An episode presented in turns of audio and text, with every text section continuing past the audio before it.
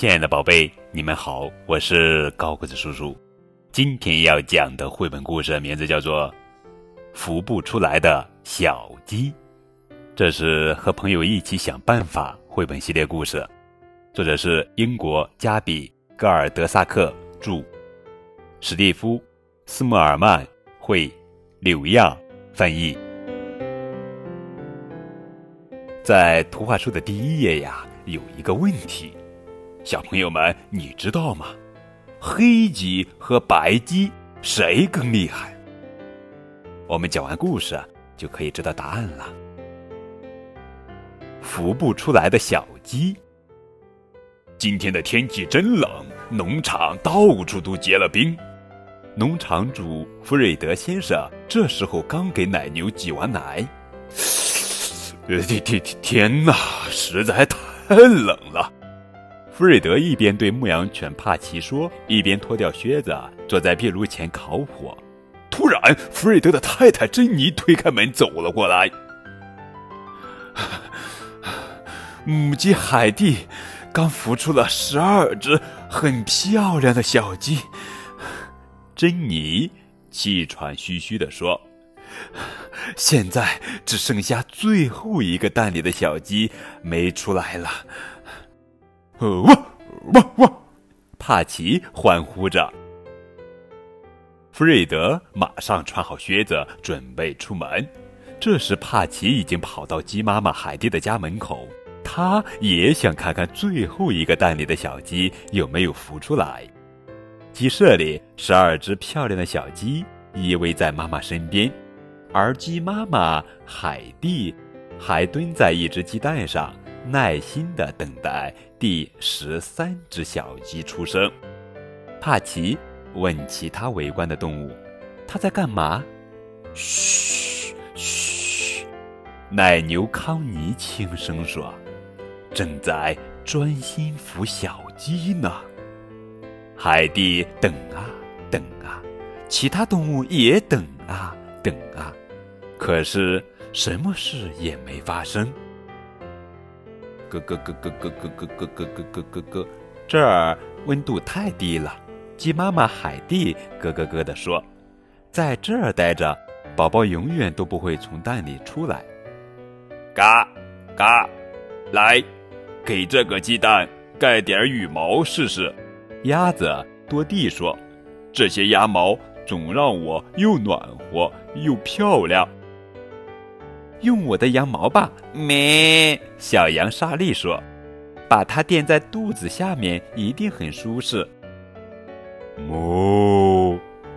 还可以拿些干草垫着。奶牛康尼说：“这样一下子就会变暖和，小鸡很快就能出来了。”海蒂给第十三个鸡蛋盖上了鸭毛，垫上了羊毛和干草。就在海蒂想舒舒服服的蹲在上面时，弗瑞德哼着小曲儿进来了。孵蛋日快乐，亲爱的海蒂，祝你孵蛋日快乐。弗瑞德哼完小曲儿，就坐在海蒂旁边等着。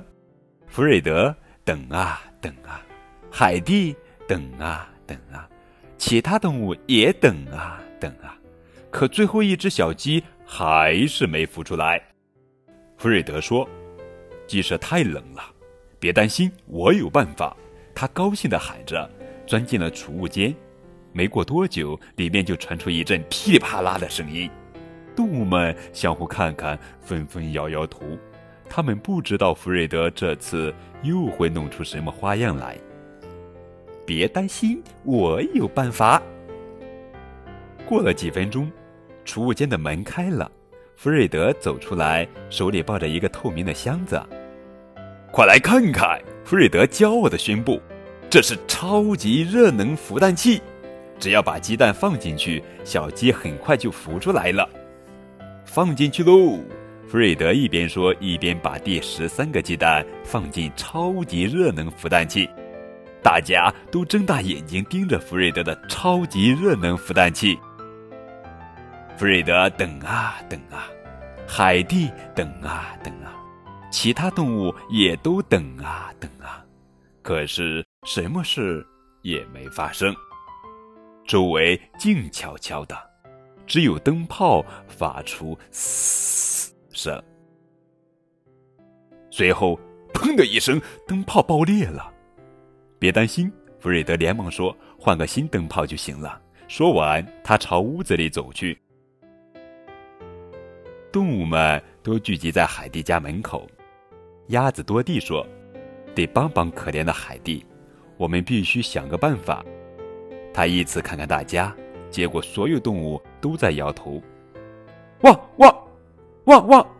帕奇摇了摇尾巴，他突然想到了农场最暖和的地方。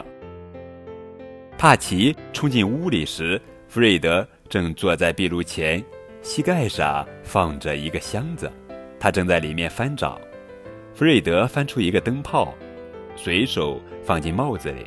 看到帕奇进来，他笑着说：“帕奇，你怎么进来了？现在没时间懒洋洋的烤火，我们要想办法孵出小鸡。”汪汪汪汪！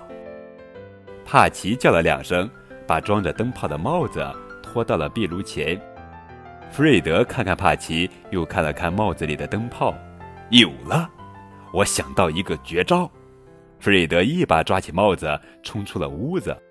弗瑞德用帽子捧着那只鸡蛋，急冲冲地跑回屋子。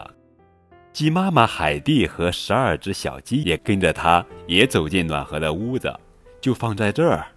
弗瑞德边说边把帽子和鸡蛋轻轻地放在壁炉前面。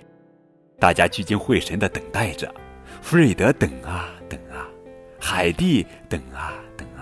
其他动物也等啊等啊。